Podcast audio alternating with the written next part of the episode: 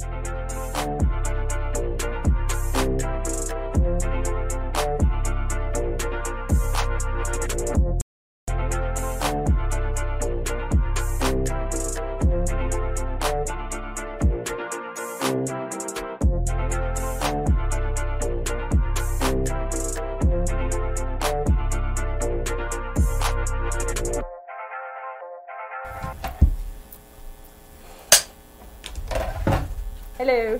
Bienvenidos a Claqueteros, el podcast favorito de ustedes y de toda la gente que quiere saber qué está pasando en el mundo del cine y en el mundo de la televisión, las series y todo ese tipo de entretenimiento. Esta es la voz de Cristito y si me están viendo, pues esta es la bella cara de Sara Pumpier, Hola. Brian Hernández. La media, media cara. Exacto, la media sí, cara. Sí, porque pues, seguimos tiempos de COVID y tiempos complicados que tenemos que estar así con la mascarilla. Este, este episodio se llama Oh Captain My Captain. Eh, googleen. Vamos a estar hablando de, de- una persona bien importante que, que, que murió hace unos años, tristemente, porque tenía un bagaje actoral increíble y que de alguna manera yo sé que toda la gente de drama de la Yupi, por eso nos estaban escribiendo que habláramos de él, porque muchos como que se inspiran en el trabajo de este hombre que es Robin Williams. Yes. Uno de los class, you will comediantes. learn to think for yourselves again. You will learn to savor words and language. No matter what anybody tells you, words and ideas can change the world. We don't read and write poetry because it's cute. Read and write poetry because we are members of the human race, and the human race is filled with passion. Medicine, law, business, engineering, these are noble pursuits and necessary to sustain life. But poetry, beauty, romance, love. These are what we stay alive for.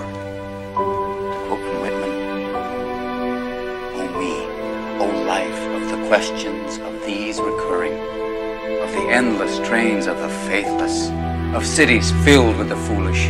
What good amid these, O me, O life? Answer that you are here. Life exists and identity. And the powerful play goes on, and you may contribute a verse. Will your verse be? You must strive to find your own voice.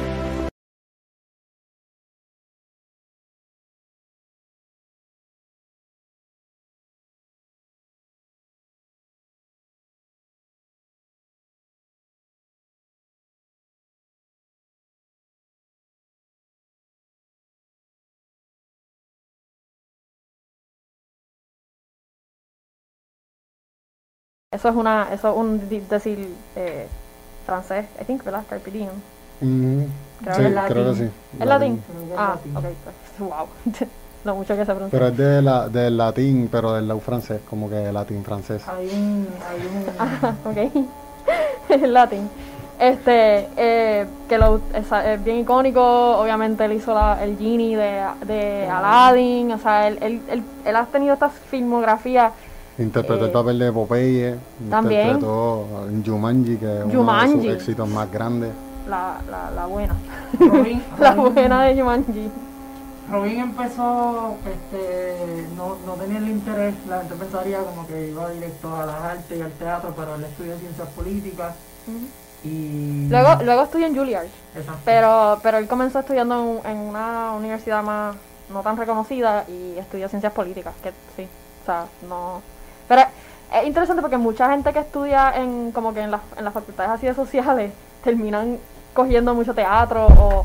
Ay, Oh. discúlpenme, Ay, estoy torpe. y, y como que se involucran mucho en la arte a veces también, so, en verdad esa, esa conexión de, de, de las ciencias políticas a eso, en verdad no, no, me, no me sorprende, pero pero sí uno pensaría que con eh, un actor de ese calibre como que lo sabía que, lo, que, quería hacer eso de joven y pues digo era joven, pero no desde tan pequeño, whatever. Sí, muchas veces pensamos en estos grandes actores, digo, voy a decir comediantes, porque, pues, además de actor era comediante, pero me gusta más irme por la línea de que era comediante debido a cómo terminaron las cosas después. Este, la ironía después. A mí él empezó con la comedia, so. Por eso. No, y, y, y murió siendo un comediante porque él siguió haciendo stand-ups este, y lo contrataban pues, Era para... dos cosas.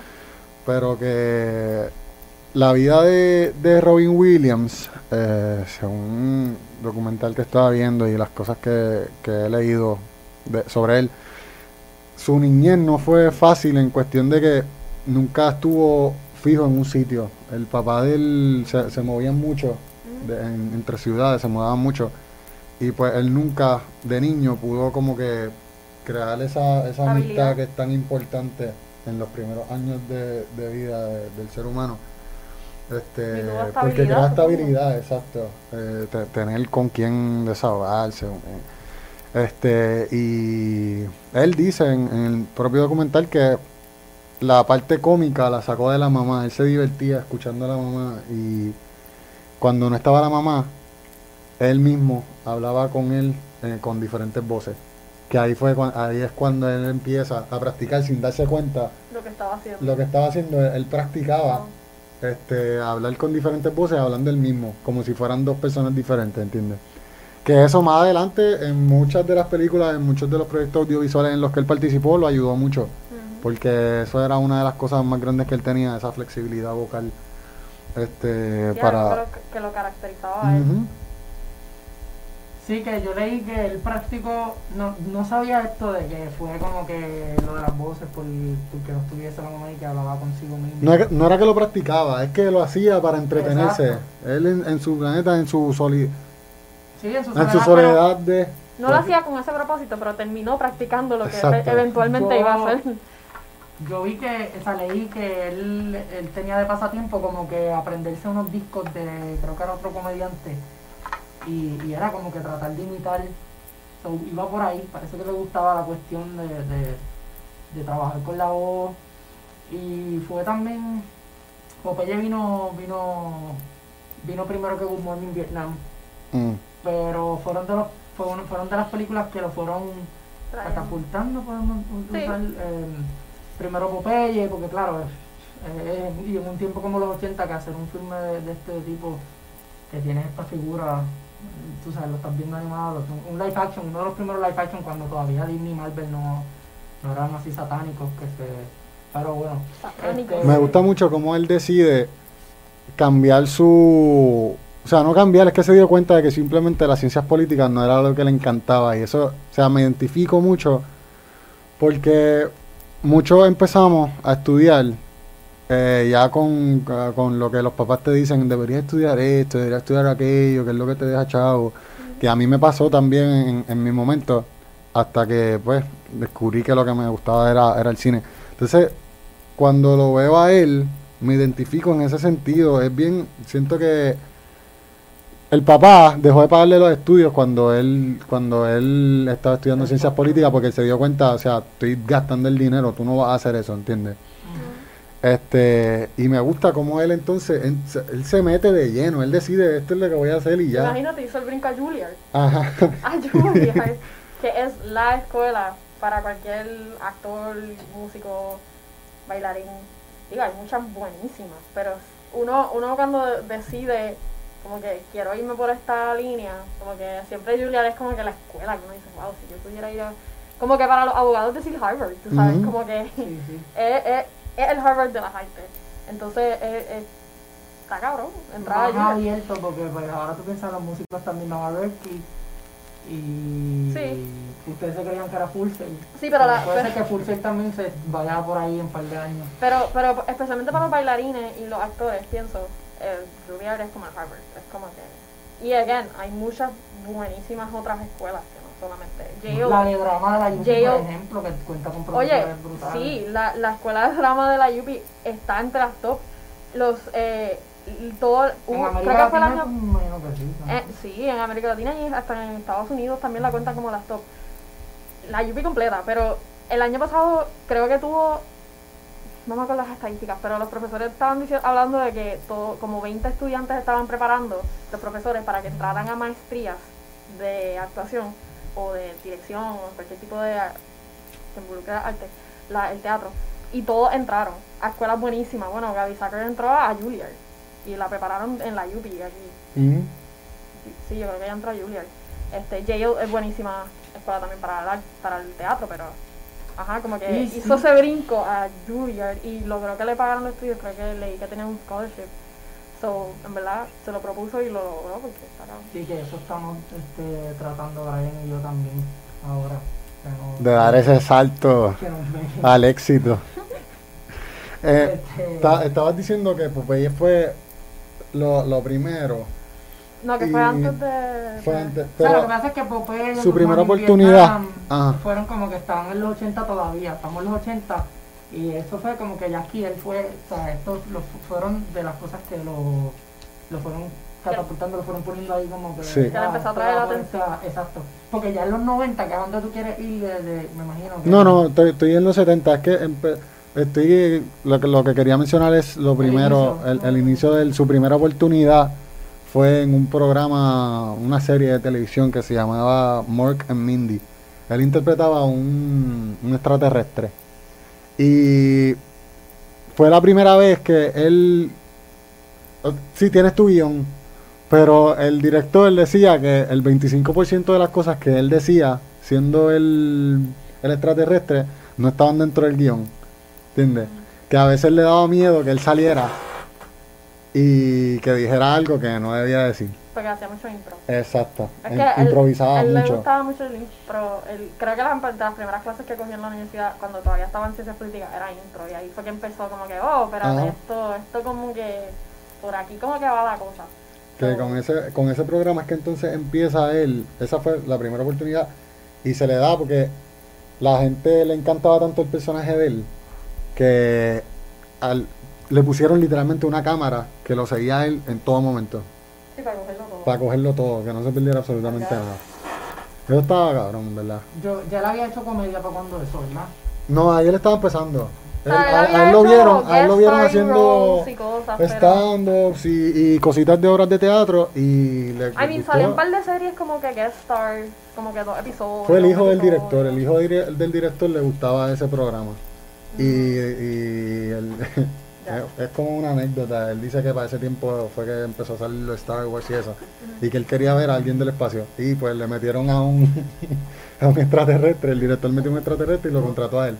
Lo que- porque la, la cuestión de la improvisación es algo que casi todos los comediantes eh, cuando como que coquetean con eso y, luego cuando se pierden el miedo porque algunos le tienen mucho respeto y no, no, no van ahí a dicen yo escribo mi stand-up y entro a improvisar pero es algo que les gusta, les llama la atención, algunos se atreven, otros no Es que pues, pienso eso- que, que va muy de la mano con la comedia, el impro, como que sí, tienes que saber la creo que la- debe estar bastante, bastante, digo, el, el stand-up, pues, uno hace su, para, para un buen, los, stand- los comediantes de stand-up escriben su, su, lo que van a decir y tienen un rundown de lo que van a decir, que parece que lo están sacando de la manga en el momento, Ujú. pero realmente está escrito. De hecho, Pero, Cristian hacía stand-up comedy hasta el año pasado. Los pueden buscar en YouTube. no sé qué, no sé qué estás hablando no sé por dónde va esto, No, pero yo ok. tampoco sé de qué él habla porque en YouTube no entiendo el chiste. Este, pero que, que en el momento Sara, si alguien se tira un comentario, se lo grita y pues tienen que sacar como Exacto, que que esa herramienta, si la tienes, está bien brutal. Sí, es si como una está- habilidad de, de poder moverte fácil y creo que lo, Sí. los ayuda grandísimamente como comediante. Y pues nada, como que cuando veo este tipo de, de, de, de cosas que, que no sabía de él en, en una producción de cine, etcétera, pues no me sorprende porque como que me vi que ya él tenía este, lo de la impro y pues claro, lo va a llevar también, Ujú. aunque aquí tengo la libertad, porque había leído también que para hubo un guion que él improvisó bastante también. Este fue déjame irme la segura, no quiero decir algo que no es, pero hubo, lo había visto que ya, ya había un guion también que él este improvisó. No, no Sí, eso también depende del, del director y, y, y cuánta libertad le, le provean a él para improvisar, ¿verdad? Porque hay directores que sí, que lo tienen, que, que les gusta de eso, y hay directores que no, que como que le dicen, no, di lo que está escrito. Nos Eh, comentan por el live que quieren que Cristito haga un chiste. Yo no sé hacer De cualquier índole, dice. No, no, no, no, no sé hacer chistes. No puedo complacer quien sea. No puedo. Yo creo que Para ti, fanático, yo. para ti, fanático, Cristian no quiso hacerte un No, es que tú chiste. dijiste que yo hago stand-up, Eso nos puede perjudicar. No sé cuál fue el chiste que tú te- el, el chiste que te querías tirar, pero. Yo no Es que no hay chiste, no hay chiste. No, tú, eres- volviendo- tú hacías chistes, es a gracioso. Robin Williams. Este. Nada, hablamos del inicio, hablamos de los 80, lo que lo, lo trepó, como dicen acá, como que ay, está trepado. Este, en los 90 es que vienen películas como Good Will Hunting, si no me equivoco, del eh, Dead Poets Society, que lo, que lo llevó a ganarse el Oscar. Eh, le dieron un Golden Globe por. Fueron papeles más serios. Y fue en esa década Hook en los el- 90 también. Exacto. Este, pero que en los 90 salen estas películas así como Poets Society, pero esa era comedia. Quiero hablar un poco el cambio de él, de como que de la comedia empezó a hacer drama también. Y a mí, porque a mí me parece que, que él estaba bien duro en ambas cosas. Y Sara que, que sabe un poco de eso puede decirme, no sé, este, ¿cómo lo ves tú? Como que él, él- para mí él estaba duro en ambas. Y él- Oh, sí. y es algo que Jim Carrey, por ejemplo, pues como que con Eternal Sunshine of a Spotless Mind y la de Number Number, creo no- number es, 7. Number Seven. Number seven. ¿Era number seven? Este, o Hay una que es de una las dos, siete. Que, Sí, que es una película, son más serias, pero no, no, no está ahí como Robin Williams, tú sabes. Robin Williams como que demostró también mucho más drama. Sí, Jim no, Carrey él como que... Porque a mí se me parecen mucho ellos dos también, un Él, poco. él tenía un range de, de exacto de, de poder hacer ambos tipos de, de, De actuación. de- actuaciones de los dos lados del, del espectro eh, con del espectro con comedia y drama yo pienso que esa actuación en Good Will Hunting que no la ha acabado pero está en proceso por- so far so far me super sorprende eh, porque uno espera conoce a un actor por, por comedia y espera que quizás aunque esté haciendo drama, se tire chiste y como que salga a relucir el lado cómico de ciertas maneras, pero como que en su, en sus dramas, él lo hacía drama súper bien y como que lo hacía, no sé, él- le quedaba súper bien, o sea, no, no sé, es que yo, no soy muy fan de Jim Carrey, ¿verdad? Pero A mí me encanta Jim Carrey. Y yo siento que tiene el potencial de, de ser un más. maybe, maybe no lo, y maybe no lo ha Es lo tanto. Es lo mismo que pasaba con, con Steve Carell. También, y mira lo que hizo, es verdad. Es que simplemente es cuestión de aventurarse a hacerlo. Eh, La, la gente, para, en mi opinión, un actor que hace comedia es de los más versátiles que existen. Un actor que hace drama no te puede hacer reír probablemente. Sí, ¿Entiendes? sí, sí. Pero un actor que hace comedia bueno, debe ser versátil en muchas no otras diría áreas. así, pero... No, o sea, no es que no te puede hacer reír, Pero que, definitivamente quizá, que, que quizás no, puede no hacer un chiste, puede hacer un chiste pendejo y hacerte reír, pero, bien- pero quizás no se le va a dar con la misma facilidad que probablemente un actor de comedia. Un buen actor de comedia. pro- un Exacto, un buen actor de comedia es bien probable que te pueda hacer el drama. drama. Porque hay, porque hay también está el que hace la, la, la comedia slapstick que quizás pues ahí no te puede tirar. Pero porque la, a mí siempre, ¿verdad? Me, me han enseñado que, a mí, uno de mis primeros maestros de actuación, que la comedia realmente es drama fuera de contexto.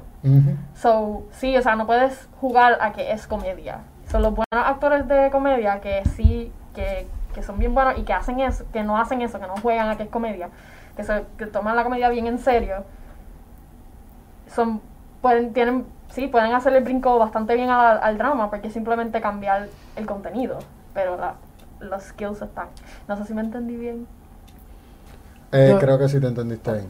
Yo nada, el, que está en mi cabeza, pero no sé si al momento de expresarlo se Ro- entendió. Robin eh, es una pena por lo trágico de su muerte, que también fue hace Seis tres, dos años. días. Sí, fue hace seis años, Hace pero dos días. Que Fue hace dos días se cumplió 11. el, el, el sexto aniversario. Digo, Fue- aniversario 11. se escucha como una celebración. fue, en agosto 11 y para cuando estamos grabando esto, pues hace dos, tres días, no sé. No.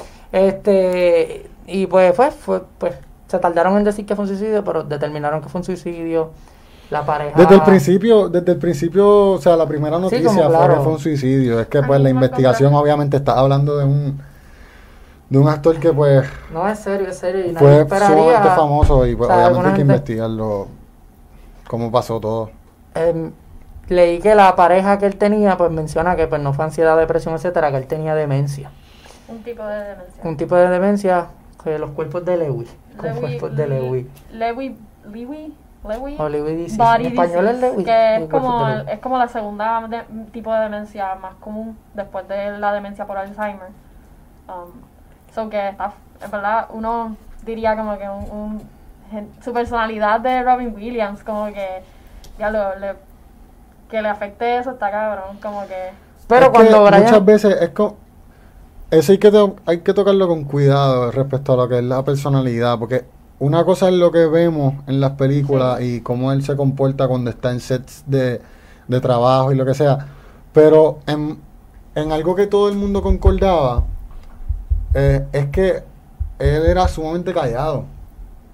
Era sumamente callado cuando no estaba haciendo su trabajo. Cuando él estaba, en, o sea, para sí, en, su, en su propio tiempo, en su espacio, él no, él no era la misma persona, ¿entiendes? Pues sí. Siempre era callado, era más... Sí, no, que, pero que, que como que le choca a uno, porque uno lo conoce públicamente Claro, de esta obviamente. manera.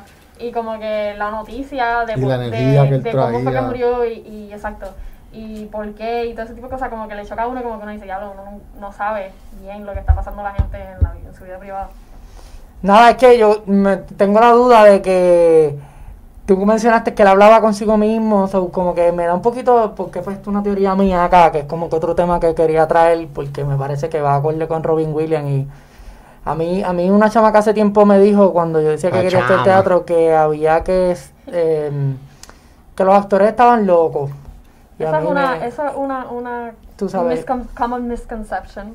Ajá, entonces pues yo, yo pienso que no es que los actores estén locos, es que hay, hay, hay gente que... Maricé nos hablaba que ella va al psicólogo siempre porque eh, tú tienes que estar bien tú para poder meterte... Son, es como un ejercicio mental y tú estás interpretando papeles de gente otra que, persona. que está en 20.000 realidades distintas, unas más trágicas, otras más alegres. Literalmente quizá- tienes que dejar de ser tú. Exacto. Entonces, pues es un trabajo mental grandísimo en el, cual tú- en el cual tú tienes que estar bien también. Y eh, pues como que cuando veo este tipo de casos como el de Robin Williams, que podemos decir, pues no es como que la demencia la haya causado eh, el, el hecho de, de que él haya querido ser actor o que se haya preparado actoralmente, pero es como que abona, no abona. Ahí Estaba, desde- estaba, I mean, eso- Tú, o sea, quizá quien lo uno lo ve cool porque uno lo ve cool el hecho de, de que ah practicar tú hablabas contigo mismo pero o sea hablar ya eso hablar contigo mismo es, es o no es un signo de demencia ¿Cómo se bebe O sea, agua? pu- pudo ser la cuando primera no- alerta. cuando tú no tienes sorbeto. Como que te quitas la mascarilla por arriba o por abajo. Mira, que se supone que sea así para los que no esto lo van a oír así que O sea, te bien, pero- cubre todo el rostro y infecta a todo el mundo quieras. mientras no es que la idea es que te calles bebas y luego vuelvas y te la pongas para hablar este, Porque- em, pero el tema que traigo es como que es un poco como que es que, si, que si eso afectó a que la demencia se Eh, es que cuando no sabía que, que él ya desde antes, se, o sea, comentaba así fielmente con, mira, yo hablando conmigo mismo. Cualquiera te lo dice y tú dices, ah, cool, porque pues quizá tú tienes, pero puede ser un primer indicio de demencia. Ya lo pues estoy bien jodida porque ya lo No necesariamente, yo hablo conmigo mismo también. Sí, pero al mucho. nivel de que voz alta y... Yo hablo en que voz yo alta hablo en conmigo. voz alta conmigo. Como si yo fuera otra Sí, persona. pero no es lo mismo. ¿Ustedes están seguros que hablan con ustedes mismos Sí, o yo es estoy más bien... seguro. Cristian, Porque, Oye. es que- o sea, nos estás si Porque puede ser pensar en voz alta. Yo, todos, todos hacemos como que, ay, bendito, No, que iba a yo, pensar yo pienso iba a en voz alta, pero me No, no, pero eso no es hablar contigo mismo. Y, y por eso eso no. Eso es decirte a ti mismo. Ya pero, en serio, ustedes como que. No, Sí. Brian, te dije que eres tú mismo. Yo sabes. he hecho eso Sí, muchas veces. Sí, full. Muchas veces. Y, que- y sabes que hasta siento que es saludable. Yo Siento que es saludable que A hacerlo. ese nivel no es tan sa- saludable. Este, necesito más opiniones. Tú también. Estoy loco. Tú loco por así. hacerlo. Mucha gente lo hace. Por favor, hace. yo no lo hago, porque ustedes están locos y yo no. Entonces, por eso ustedes me ven loco a mí, porque yo no hago eso. Salí bien loco, no me, no, te- no me gusta ni la, ni la gorra bien. En verdad, eso es bien común, Cristian. Todo el mundo se habla a sí mismo. Tal vez tú lo haces y No no, te estás dando cuenta porque hay mucha gente que lo hace en su cabeza y otros que lo hacen como que hablando literalmente en voz alta, es normal. Y Por luego- mucho. Eso es normal, lo he pero visto, al nivel de que. cara así como que solito así hablando. Yo he visto a Cristian así. Pero esos Es son lo los mismo. pensamientos, no es como que yo me voy a decir a mí mismo, Cristian, ¿me entiendes? Llamarte y todo eso. Yo pienso más en ese tipo de. de, de como tú viéndote no te- como tú, no otra te hablas, tú no te persona. hablas en tercera persona o segunda persona. Exacto, como que no es lo mismo yo pensar. Papi, Cristian, tienes que yo, ponerte persona y Te- no te estás quedando atrás. Sí, como Así que- yo me hice los otros días, Brian, tienes que terminar esto porque es que Sí, sí, sí, segunda está. Pero tarde, eso está pa- tarde. Y me respondo, no, no, hoy, hoy, hoy lo voy a empezar. Ya, Sí, pa. sí. Eso es hablarse eso, a eso uno es como mismo autoconsejo, pero yo no hablo de eso. ¿Y Yo qué ¿De qué hablas? Pienso como que algo más de mente. Como, Como que- y que él, Pues da un ejemplo. ¿Qué como para ti tener de mí? conversaciones largas. Yo pienso cuando él dice eso, como que conversaciones largas respondiéndote y hasta pensando que no eres ni tú. Vamos a poner no contigo mismo porque lo estás haciendo tú solo, pero pensando. no, acuérdate no, que pero él ¿por qué tú quieres ir para allá? No, quiero ir para allá porque me quiero voz divertir. de otra persona te- tratar y escucharte y responderle como si esa persona estuviera ahí y al final eres tú Yo siento solo, que eso es saludable. Yo siento que eso es No, al saludable. nivel que yo te lo estoy explicando, ¿estás oyendo? Yo siento que eso es saludable. Yo creo que no. Sí. ¿Sabes Como por qué? que- Porque estás saliendo de ti, estás viendo las cosas desde, la, desde una perspectiva de afuera. Claro, tú sigues pensando en como cuando te dijiste eso, como decirte, pero John, tienes que, sí, así sí. Pero No, ya no, no, No, la que forma que tú lo hab- dices. hablar en voz alta cuando estás hablando con alguien, por ejemplo, te lo voy a poner así, como que aclaras cosas, como que puedes aclarar tus pensamientos porque no están ahí metidos ya, solo empiezas a... No estás dentro de ti. Ajá, entonces lo empiezas a expresar. no Entonces, estás pensando como ti, estás pensando como alguien en el exterior. Te estás aconsejando tú mismo sin ser tú. No, sí, pero ahí estamos hablando de consejos y cosas. no ok, pero no No, sé, pero qué- es que pues es no sé de qué me estás tratando de hablar porque... De tener una conversación como si fuese con voz. otra persona. y cambiar la voz. Encima cambiar las voces, ponle que ni las cambies, pero ya me parece un poco Pero más... si era niño, estaba aburrido. Tú nunca jugaste con los muñequitos. Ah, bueno, no cosas sabemos o sea... cuán jovencito era, exacto, tampoco tenemos... Bueno, Era enten- niño, era Ajá, niño. entendí que era niño porque no tenía las amistades, porque no, te- no había creado ese vínculo. Y si no estaba Ah, la mamá, pues hablaba solo. Estaba divirtiéndose, por eso cambió la voz. Es un primer indicio de demencia. Yo lo veo como un primer Incluso- indicio de demencia. ya- Yo incluso cuando tú estás cogiendo tus clases de, de actuación, que Sara puede hablar más de Literalmente. eso, ellos lo primero que te dicen es que cuando tú eres actor, tú no puedes dejar de imaginar y tienes que estar bien consciente de tu niño interior. Ujú. Y parte de imaginar es hablarse uno mismo, ¿entiendes? Así que como actor, siento que es un ejercicio que Es, una- hay que hacer. es un instrumento, sí, que, que te que- permite, exacto, quedarte ahí, crear personajes y crear cosas. Entonces te mantiene sharp. I mean, Y si eh, eso hoy- es demencia, qué bueno que existe Soy- la demencia. soy viejo Soy ya. un demente. Sí, no, estoy bien Ok. odiada. Digo, yo no, yo no cambio mucho la voz, pero a veces, a veces contesto en acento, cuando me hablan en el acento, en un acento inglés, bien malo. Ah, pero no, si fuese por así. cambiar el acento, yo me paso haciendo el mexicano. Bueno, o sea, lo que Por digo ahí, es que como que todo eso es parte de, como que Y imaginando y creando y como que... No pasa mantener- nada. Yo- yo- No sé, no sé si, si, es, si que haya sido actor le haya contribuido a la demencia. Hay montones de personas que tienen demencia que nunca estudiaron actuación. Claro, claro. No estamos diciendo eso Sí. tampoco. No somos psicólogos. Estos son Right.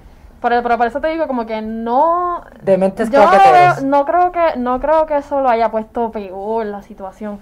Um, sí, los actores tenemos que estar en cierta Pero el hecho de que si él ya la tenía y no estaba quizás en sus cabales y meterse en otros personajes, como que también él, él era el punto al que quería llegar, como que... maybe era más saludable porque como, ayudaba, como dice ayudaba. porque lo, lo ayudaba a canalizar esas esas Canalizar.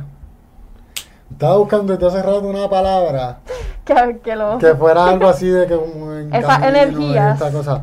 Y las esa. canalizaba quizás a través de la actuación y quizás eso era súper saludable. Again, no somos ¿verdad? psicólogos ni psiquiatras ni nada. Es más, pero- tal vez hasta probablemente en, en sus últimos días, quizás eso fue lo que lo afectó tanto, que había ya bajado un poco la... A lo mejor. Who knows? I se sentía, sentía que ya la... él se, Ah, se él- acabó. I mean, él se había asustado porque estaba viendo estos problemas de salud que estaba teniendo porque también Sí, le, diagnosticaron mucho. Parkinson también. Ajá, so eso ya pues son otras cosas. Um, pero sí, I mean, los actores, eso es algo que se dice mucho, que los actores estamos locos. Porque pues pon- hacemos de lo que sea, pero en verdad es que lo- como actor no te puedes cohibir hacer cosas porque no sabes el personaje que te toca hacer. Entonces, eso sí, a veces hay momentos donde la persona lo toma quizás muy en serio. Ponte Heath Ledger, ¿verdad? Que se volvió, es, le afectó mucho el Joker. Y porque tú no, no puedes juzgar el personaje para poder eh, pues hacer, hacer el rol bien. Entonces, pues tienes que, tienes que entender. O sea, a veces tienes que ser una persona que es horrible. Que, que, como, que tú sabes que es horrible, pero no puedes pensar que es horrible. Tienes que entenderlo, tienes que, que buscar las motivaciones. y buscar- El por qué está haciendo las y eso a cosas. veces jode, I mean, eso te toma un toll en, mental cabrón. Eh, y, o sea, yo no he llegado a un punto donde es un papel que me haya pasado eso. Y me ha pasado con roles más pequeños que como que a veces me quedo con cosas y, y no me quiero imaginar un rol así. So, eso, I guess que por, por eso es que dicen que los actores son locos, porque estamos dispuestos a hacer lo que sea. I mean, él, él una de las películas que él se Y no solo que Que es él que se- ¿cómo- ¿Cuál era esa Tienes película? que estar dispuesto. La que él como que hace el, el- la escena que se tira Sí, de que se clavado, tira que- clavado, se le que- ven las bolas. que, que él que, que le- en verdad que él se tiraba con ropa y él dijo no me voy a desnudar allí Estaba viendo una entrevista que cuan- en la parte que cua- cuando se le ven los genitales, que es cuando él va subiendo en la piscina, Claro. estaba entrevistándolo él y, y el, y el director de la película. Y él de- el director dijo, yo no sé por qué tú tienes complejo. sí no deberías. yo lo le dijo. también No, en verdad que no tienes por qué ¿Cuál es esa película?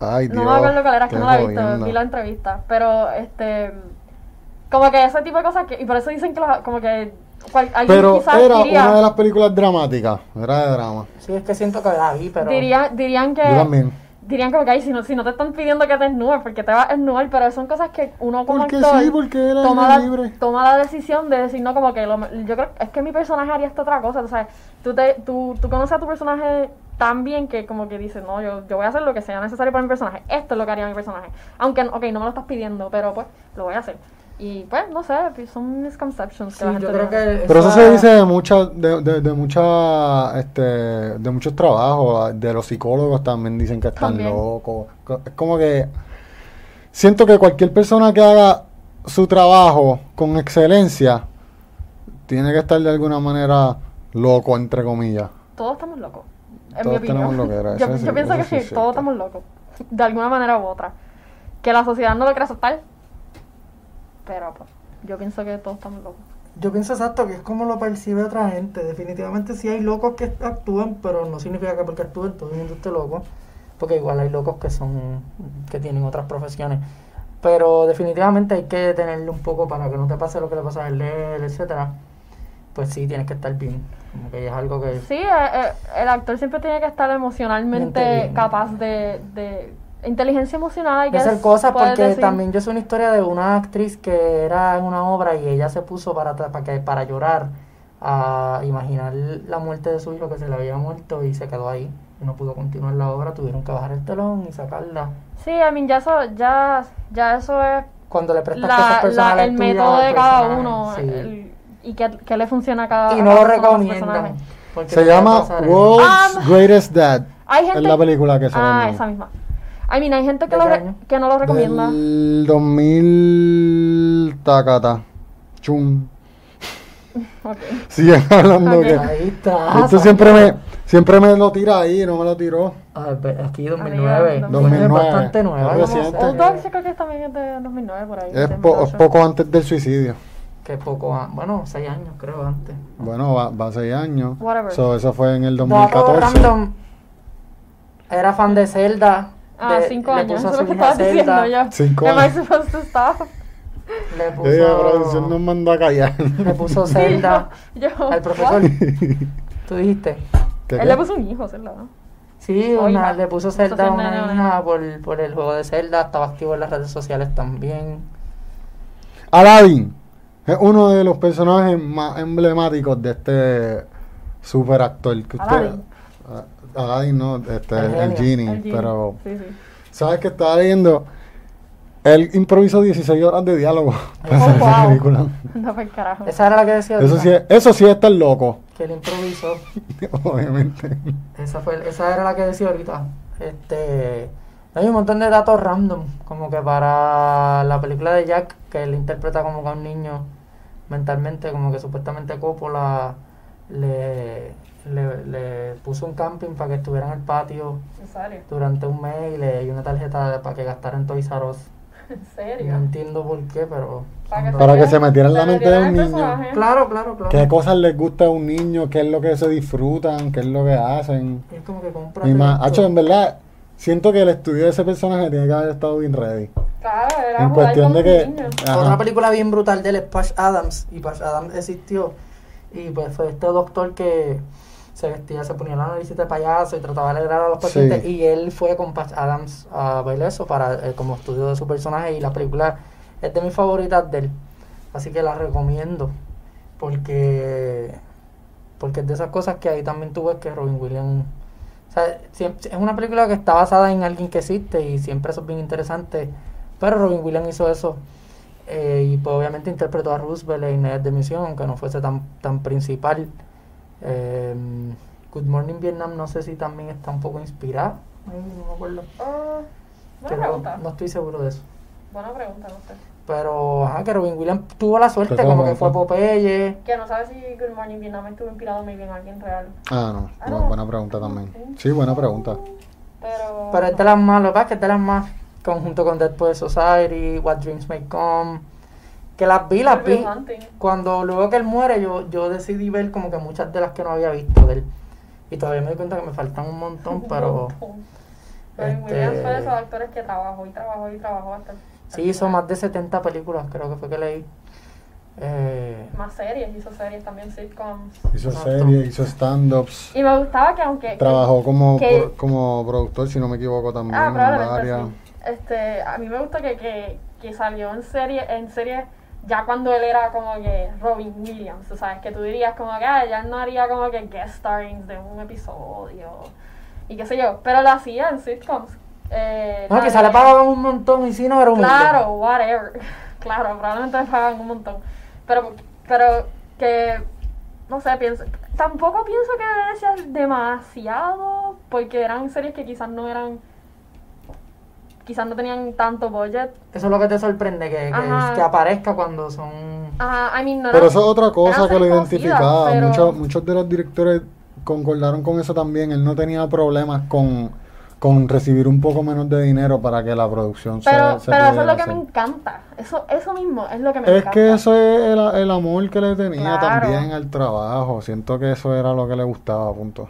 Claro, no, Entiendo. salió de ciencias Muy políticas de un super salto. Él no estaba para después estar ahí rechazando papeles porque ya yo estoy a este nivel para verme tanto. ¿Ustedes no creen Es que él que se pienso- encontró en, en la actuación por el hecho, o sea, porque simplemente no tenía lo- los amigos durante su niñez y quería, o sea, esta, esta otra profesión quizás le abría las puertas a conocer más gente y, y poder, qué sé yo, compartir más con, con las personas, no sé. Que si, No, cre- yo que- creo- que si creemos que eso fue lo que pasó. Que si, Que si quizás una de las cosas por las que él decidió, hacho, voy a ser actor. A lo mejor, pero, o sea, yo, pero yo creo que se entiende mejor si es como que en su infancia eh, no fue la mejor infancia I mean, y pues ahí... No fue una mala infancia, no me No sabemos, es que simplemente... sabemos. que simplemente es que- no tenía esas amistades. Ajá. Ajá, pues quizás no la fue la... era una, fue una infancia inestable, no es que fue Pues, Mala. no en el sentido de que quizás me maltratan o una I historia de mean, superación así, pero Pienso que, que, que quizás, pienso que, que quizás inconscientemente sí pudo haber influenciado. digo porque- afecta, obviamente.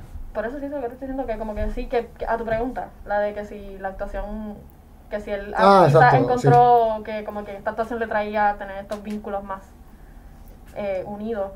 Pienso que sí, I mean, uno, uno, mi experiencia ha sido que uno muchas veces, ¿verdad? Sí, no siempre, porque hay, hay, a veces trabajas con gente como en todo, que no, con la que no haces clic. Pero, por ejemplo, el año pasado que cogí las clases en Los Ángeles, como el grupo se hizo super close, super rápido. Porque la natural, la naturaleza de lo que hacemos te hace, te obliga a ser vulnerable de una manera con gente que quizás normalmente no lo, no lo haría, ¿entiendes? Entonces, rápido, se crean estos vínculos bastante fuertes entre personas. Por eso hay muchos muchos actores que salen con los co-stars y terminan enamorándose y en el show son pareja y terminan enamorándose. Porque eh, inevitablemente uno crea un cierto vínculo con personas que quizás en otra profesión pues no lo haces con gente en trabajo, ¿entiendes? Um, ¿Y eso te pasó en Los Ángeles? ¿Te enamoraste? No estoy diciendo eso. Estoy diciendo que el grupo completo se Sé lo que quieres close. decir. Sé lo que quieres decir, Sara, no te pongas. Ok. Este. Pero oye. Nada, se me fue la Pero línea de lo que yo tenía en que, mente. que, que, que pienso que sí, que quizás inconscientemente eso le influencia que quizás él empezó a ver como que, ah, empecé a conocer gente y entonces empezó a experimentar esta- estos Por vínculos aquí y es. como que, ah, mira, tengo unas amistades aquí y estas personas y que inconscientemente le pudo haber influenciado. Pienso. Yo tenía otra cosa, antes de, de hablar de, de cómo Robin Williams quizás se interesó porque en la infancia, pero se me fue. Era, era, sí, yo iba a hablar de... Te entiendo, muchas veces me pasa. Era otra cosa, pero usted, se, usted- Brian se puso a decir ahí de, de que cuando él era pequeño, que a lo mejor se interesó y pues nada, no sabemos exactamente porque pues ya está muerto, habría que esperar a que alguno de nosotros se muera y lo vea, si Pero- acaso. Yo creo que tú estabas hablando de la improvisación o algo así. No, no, eso fue hace un rato. Ah, Robin, bueno. Robin hizo muchas cosas. Yo lo último que hablé fue lo de que era fanático de los videojuegos, estaba activo en las que, redes. y que había hecho personajes de la vida real, algo así. Eso fue de lo último que Sí, lo último que mencioné de los papeles que tuvo, que le dieron ahí eh, un, un peso. Algunos porque estaban interpretando gente que existió y, y- o que existe todavía y, y otros pues como que los live action, etcétera. Pero pero tenía una, tenía una pregunta era que quería traer que venía con algo de, de la actuación, pero nada, este Robin Williams. Él no tenía, sé. cuando él murió tenía 63 años. ¿Tú crees que, que él hubiese seguido? I mean, porque ya tenía estos diagnósticos y estas y estas enfermedades. ¿Tú crees que si estuviera vivo hoy día estaría todavía trabajando? Sí, sí. Yo sí, creo que sí también. Yo también. Estuviese Sí. trabajando porque se dedicó a eso. Ay, ya me acordé de la pregunta, gracias. Eh, Mi pregunta venía que, que estamos hablando un poco de la humildad de, de- para mí humildad o algo, porque Sara mencionó que le sorprendía que él salió en una red y yo, y ahí voy a hablar un poco, pues, el aspecto económico, cuando tú llegas a un nivel, yo pienso que, que ya cuando tú llegas a un nivel, yo sí, eh, Robin Williams pensaría como, ya pues, me pagaron tanto, pum. llega un momento que tú, tú quizás, quizás que él no estaba tan pendiente a eso, ya, como quiera voy a ganar, y no estaba pensando, No te yo valgo tanto, no voy a salir en esto, porque tú mencionaste que habías leído que directores como que estaban, es- eh, les gustaba eso de él, que. Él estaba dispuesto a ganar menos para que la producción fuese, y es ahí donde tú mezclas, y Por es como el- un tipo de debate que quiero traer tú, hasta qué punto tú como actor o como músico, como lo que sea que hagas, tú, tú dices, ya aquí yo no voy a, pues ya yo he ganado tanto, pero sí voy a hacer esto, tú sabes. Creo que otra que hace eso es Halle Berry, que, que ha estado en peliculitas más independientes de mucho menos dinero, pero es también por, por apoyarle y por... yo de verdad no sé. Cuando, o sea, es que está complicado porque yo no soy millonario. Yo soy un Pero- pobre. Pero eso es lo que estoy diciendo. lo que Este, Llega un punto que tú puedes decirle, ay, ya yo estoy... Eso puede Ya, pasar, pero yo no creo que sea la norma. O sea, siento que Sí. mientras tú puedas hacer dinero, tú no vas a parar de hacer dinero, ¿entiendes? Claro, pero aquí no estamos hablando que él va a parar de hacer dinero, simplemente hacen... Estamos hablando de que va a hacer el trabajo por menos dinero. Por eso. So, sí, está dejando de hacer esa cantidad de Sí, dinero pero tú pones... Porque tú... porque quiere. lo- lo- y eso lo- no lo hacen muchas Sí, personas. I mean, no es la norma, porque Exacto, exacto, la gente dice, ah, me pagaron tanto por esta película, so, de aquí yo no bajo. yo no voy a, si yo no voy a pagar, esto- yo no voy a cobrar menos que esto. Claro, Right. claro, pero ese es Um, el punto, como que en qué, en qué momento no es difícil. Este, Con una, con una de las producciones Quiero, que él- quiero comentar algo. Yo lo que pienso es que también, ahora mismo, con lo que dijo Sara de los sitcoms, pues Robin Williams se quedaba fresco en las nuevas generaciones. So, para él, aunque tal vez no le paguen lo que él vale, pues eso le ayuda a él a mantenerse relevante. Y entonces Robin Williams, literalmente, en muchas generaciones fue parte integral de las personas que ellos pensaban como los actores de mi generación. Así que yo pienso que eh, en parte, aunque no es dinero, en cuestión de mantenerse relevante y que lo sigan buscando para otros roles, pues le podía beneficiar. Que tal vez no tiene que ver tanto con él, sino con su manejo, pero pienso que no es una mala decisión. Pero sí, I mean, también hay que ver cuánto de eso también es porque a él simplemente le gustaba el proyecto. Hay, mu- hay muchos, hoy día todavía hasta jóvenes, hay otros ac- actores que, que, que harían eso. En, en South by cuando me encontré con el director de, en una de las filas para otra película, me encontré con el director de The Art of Self Defense, que está en Hulu, no sé si la han y visto. tuvo una conversación con él. Sara es la más los famosa de nosotros, y pues si ustedes no lo sabían. No, ella es que fue súper random. Porque mi primo y yo fuimos a ver The Art of Self-Defense un día y al otro día estábamos en la fila para ver Mickey and the Bear, otra película totalmente diferente. Y él estaba al lado, en la fila. Y lo, como lo vimos después de, de The Art of Self-Defense, porque hacen un QA con los directores y eso, pues mi primo de momento lo mira y dice como que tú eres... Q&A, question and answer, para los que no saben inglés como yo, y pregunta y respuesta, la sesión esa que siempre se tiran después de cada entrevista. Ok. Pues mi se primo lo ve y dice como que, holy shit, este, tú eres el director de The Art of Self-Defense. Y como que estábamos ahí sentados y él empezó súper chill a hablar con nosotros como que sí, qué sé yo, la vieron, qué bueno. Llámalo, gracias". llámalo, tú tienes el número. No tengo el número, cabrón, o sea, hablé con él un momento. Ya Este, no le pidió el número. Y, y que- No, un dato curioso. ¿Me pueden terminar? Dejar Estamos, estamos terminar el haciendo una punto. mierda, perdona, Sara. Pensé que, que lo había terminado. Que, que no, empezó a hablar así como que, ah, porque The Art of Self-Defense, el protagonista es Jesse Eisenberg. Entonces, era esto, esta película, o sea, ha salido en DC y, y, este, hizo The Social Network, o sea, él sale en, en peliculazos, así. Y hizo esta, que era una película mucho más indie, o sea, mucho más independiente. No tenía el budget bien cabrón, pero él dice como que en verdad hay, hay bastantes actores que como que por el que les gusta el proyecto van a decir, dale, vamos a hacerlo. Porque es que también es nuestro trabajo y me incluyo porque espero estar en- eventualmente en un punto donde yo, yo pueda hacer este tipo de decisiones. Esa es la meta, esa es la meta. Este, exacto. Y, y es nuestro trabajo, pero también como que lo hacemos porque nos gusta, ¿entiendes? Entonces como que queremos ser parte de proyectos que nos gusten. Gina Rodríguez es otra actriz que, que la de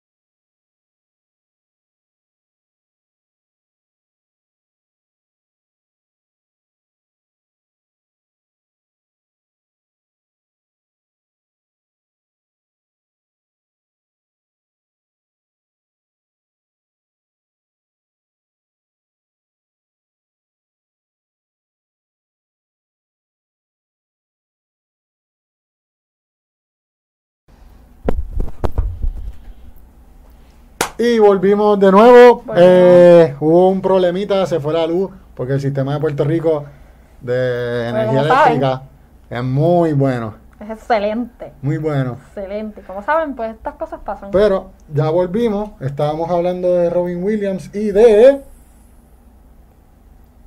Nadie se acuerda porque se nos fue la línea. Regina Rodríguez. Estamos hablando de cómo él, de cómo él como que quizás no, no, no estaba, estaba tomando roles donde no le pagaban, como que ah, quizás lo que él le estaban pagando ya en otros tipos de proyectos.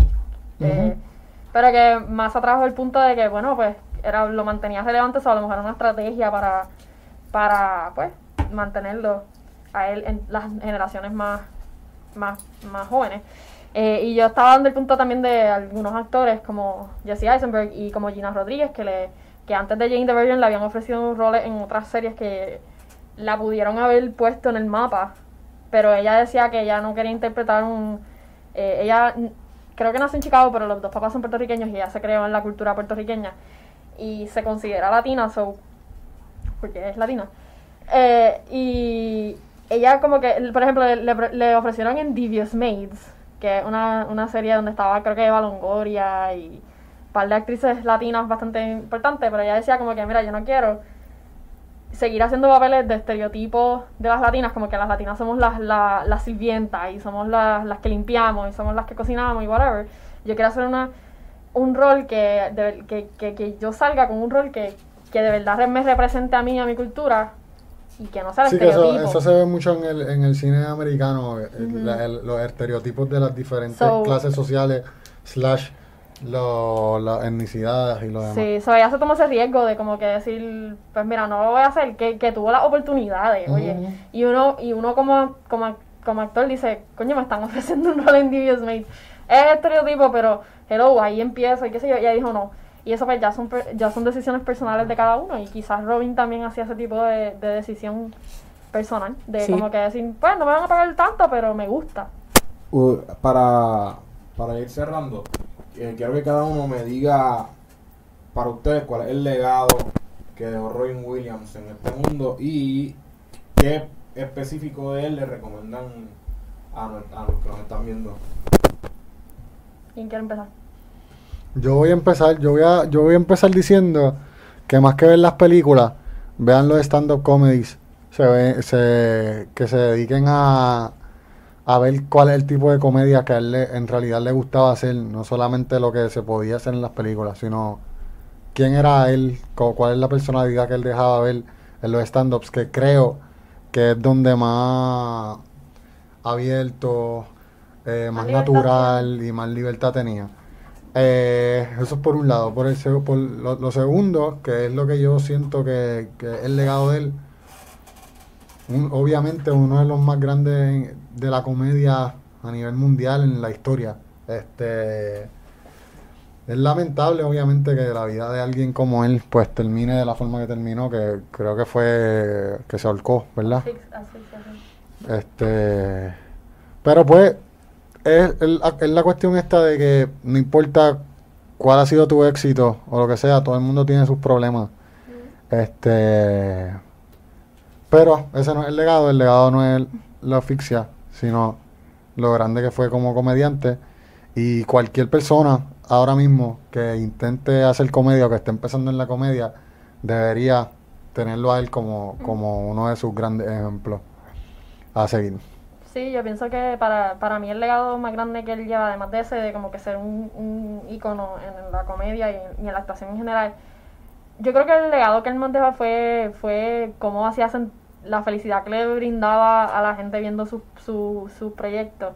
Uno, yo crecí viendo Jumanji de chiquita y fue como que anda, como que esa película siempre me encantaba verla. Eh, obviamente Aladdin, el personaje del Genie es súper, súper divertido y uno como niño chiquito le encanta eso y la felicidad que él transmitió a través de sus proyectos, yo pienso que es su, su legado más importante porque ahora que él no está, así es como reco- lo recordamos nosotros que no lo sa- conocíamos personalmente y como y nos acordamos de cómo nos hacía sentir esa película, cómo nos y hasta de grande, si has visto una película ya más más adulto que quizás salió cuando eras chiquito, pero no la viste en ese momento, la ves ahora y es como que la manera que te hace sentir, ah, creo que él hizo muy buen trabajo en ser excelente en eso, en crear y hacer sentir al público cosas. Y creo que ese es su mayor legado. Ahora, eh, en términos de qué específicamente les recomiendo, wow, eh, yo creo que la más que me ha gustado personalmente ha sido Dead Poets Society. Fue una película que me encantó cuando la vi, la vi hace ya hace unos añitos. eh, y me fascina, so, si tienen la oportunidad, véanla. Bueno, Robin dejó un legado grandísimo de posibilidades eh, para actores, comediantes, principalmente de lo que pueden hacer, como que verlo a él, que trabajar la comedia desde un punto de no querer ser gracioso, pero ya estás dando gracia. Eh, el doblaje para los que doblan también, como que comediantes, actores y gente que es solamente act- actor de doblaje. Eh, pues Robin como que abrió muchas puertas que ahí lo ven como que mira esto esto es posible y esto se puede trabajar de esta manera porque pues a lo mejor si, son americanos igual que él pues ven que no lo ven tanto como que abren las puertas pero quizá un latino eh, y sí como que lo que mencionaba Sara de la alegría pues yo pienso que es porque hay que atreverse, como Robin hizo, a que si están en un campo que no los hace tan felices, pues moverse algo que los haga más felices. Dijimos que él dio un salto a Julia después de haber estudiado ciencias políticas y sin importarle si cuando pequeño el papá no estuvo mucho, si al final dejó de pagarle los estudios, etcétera. Él era feliz haciéndolo y eso quizás es lo que transmitía y ahora la gente lo llora. Hace pocos días fue la muerte, eh, la, eh, como un aniversario, entre comillas, si aniversario no es significado de celebración, bla, bla. Y mucha gente lo estaba poniendo en los stories de Instagram, pues porque le, le, le gustaba, se identificaban con uno con otro personaje o crecieron. Y, y es eso, cuando tú haces, para poder llegar a los demás, tienes que, si tú estás bien, está feliz, pues eso se ve y lo lleva. Así que ese es como que el consejo del de, del fin de este podcast. Hablando de, de Robin Williams, que fue como un tío abuelo de mucha gente. Y ahora viene la voz. Tío, abuelo. Yo quiero, yo quiero añadir que, por lo menos, yo les voy a, a recomendar One Hour Photo. Y para mí el legado de Robin Williams es que él ha sido uno de los actores más versátiles en la historia. Es un actor que no solamente en un papel principal, sino con un papel secundario, siempre demostraba que lo podía hacer de la mejor manera. Y asimismo, en cuestión de emociones, para mí, es uno de los actores que eh, facialmente mejor te demostraba cuando estaba triste, cuando estaba alegre. Y eso es algo que mucha gente carece en cuestión de actuación. Y para mí, él, él creaba mucha empatía en mí. Y eso me gustaba mucho de él. Y ese para mí es el legado de, de Robin Williams, que es un actor que demostró demasiado bien sus emociones y que fue muy versátil durante décadas. Así que comenten cuál es el legado de Robin Williams, por favor, para cuál ustedes, si piensan que es, alguno, exacto. cuál piensan. Y sí, al igual que Robin, eh, en sus respectivos, si son artistas, en qué punto ya ustedes dirían, no importa, voy a trabajar en este proyecto porque me gusta, aunque gane menos, y voy a llevar a cabo una votación que, que, Sorpresa. que es lo que, mentira, Eh, eso mismo cuando, ¿qué se debe hacer en ese caso que ustedes creen?